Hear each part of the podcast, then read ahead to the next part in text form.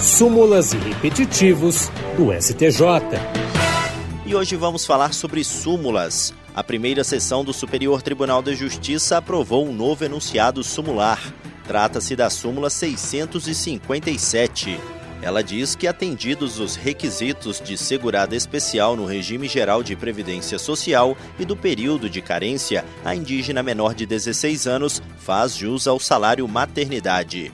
O enunciado será publicado no Diário da Justiça Eletrônico por três vezes em datas próximas, nos termos do artigo 123 do Regimento Interno do STJ.